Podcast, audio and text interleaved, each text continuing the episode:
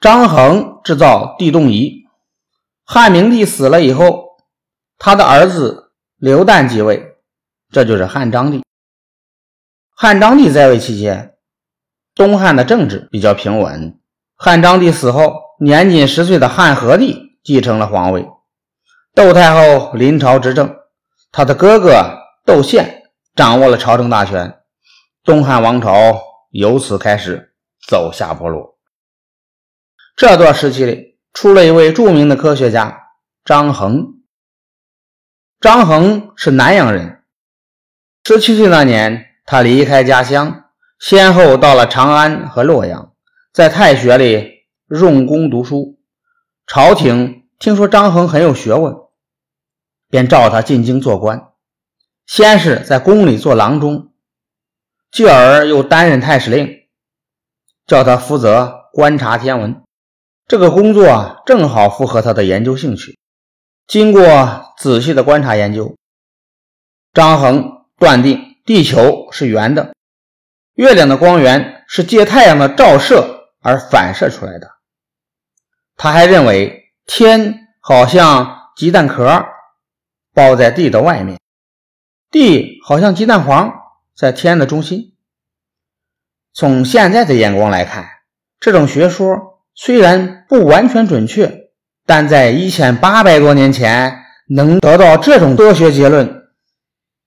的确是很了不起的。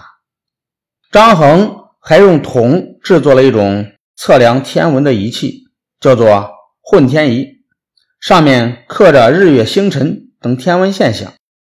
那个时期地震频频发生，有时候一年就发生两次大地震，发生一次大地震就波及好几十个郡，城墙房屋倾斜倒塌，造成人畜伤亡。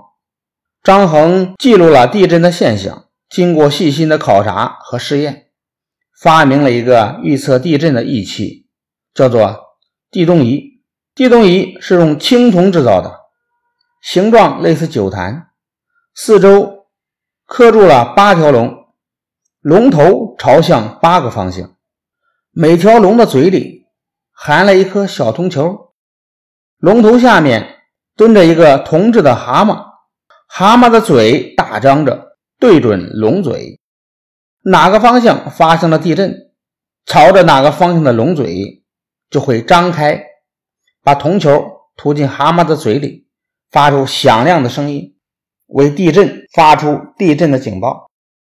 公元一百三十八年二月的一天，地动仪对准西方的龙嘴突然张开，吐出了铜球。按照张衡的设计原理，这就是报告。西部发生了地震。过了几天，有人骑着快马向朝廷报告，离洛阳一千多里的金城、陇西一带发生了大地震，还出现了山体的崩塌。张衡六十一岁那年得病死去，他为我国的科学事业做出了巨大的贡献。